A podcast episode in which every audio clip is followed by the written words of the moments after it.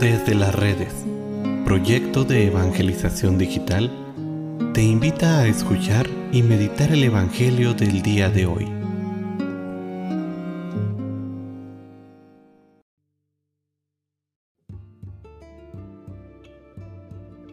El día de hoy, sábado 3 de diciembre, escuchemos con atención el Santo Evangelio según San Mateo. En aquel tiempo Jesús recorría todas las ciudades y los pueblos enseñando en las sinagogas, predicando el Evangelio del reino y curando toda enfermedad y dolencia. Al ver a las multitudes se compadecía de ellos porque estaban extenuadas y desamparadas, como ovejas sin pastor. Entonces dijo a sus discípulos, La cosecha es mucha y los trabajadores pocos.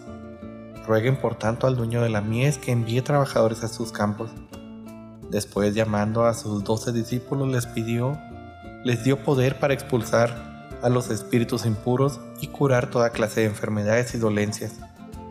Les dijo, vayan en busca de las ovejas perdidas de la casa de Israel. Vayan y proclamen por el camino que ya se acerca el reino de los cielos. Curen a los leprosos y a los demás enfermos. Resuciten a los muertos y echen fuera a los demonios gratuitamente han recibido este poder. Ejérzanlo pues gratuitamente. Palabra del Señor. Querida familia, hoy el evangelista recurre a la vida diaria de la gente sencilla para hacerles ver la urgencia de la predicación y la extensión del reino de los cielos.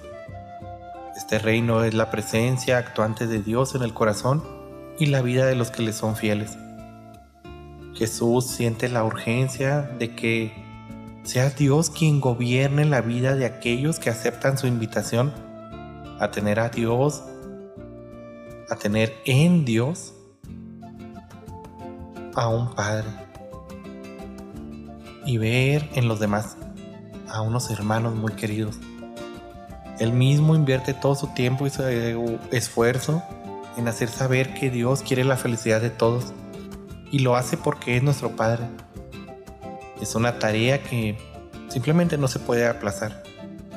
Como un hombre sensible, semejante a su Padre misericordioso, Jesús se compadece de quienes le siguen porque ve en su vida actuación y predicación cómo es su vida y quiere que se manifieste en ellos realmente esta buena noticia de, del Evangelio pero la necesidad es tanta que rebasa las capacidades del hombre. Por eso se vuelve la mirada al Padre para que los frutos obtenidos por el trabajo de esta evangelización no se pierdan. La gente andaba por ahí como ovejas sin cuidado, sin comida, sin atención y sin protección. Jesús quiere ser la respuesta amorosa a estas necesidades, pero espera que también nosotros, desde nuestra humanidad, seamos respuesta a las necesidades de nuestros hermanos. Y esto nos lo deja ver hoy en el Evangelio. Llama a sus discípulos, les da este poder para ir a curar estas dolencias, estas enfermedades, esta tristeza que abundaba en su tiempo, y los envía para que curen a todos aquellos que se encuentran como ovejas perdidas, como ovejas sin pastor. Y esa es nuestra misión no solo en este tiempo de adviento, sino en todo este peregrinar que nos lleva hacia la santidad, es decir, hacia la vida futura en el reino de nuestro Señor. No perdamos pues esta misión de nuestra vida.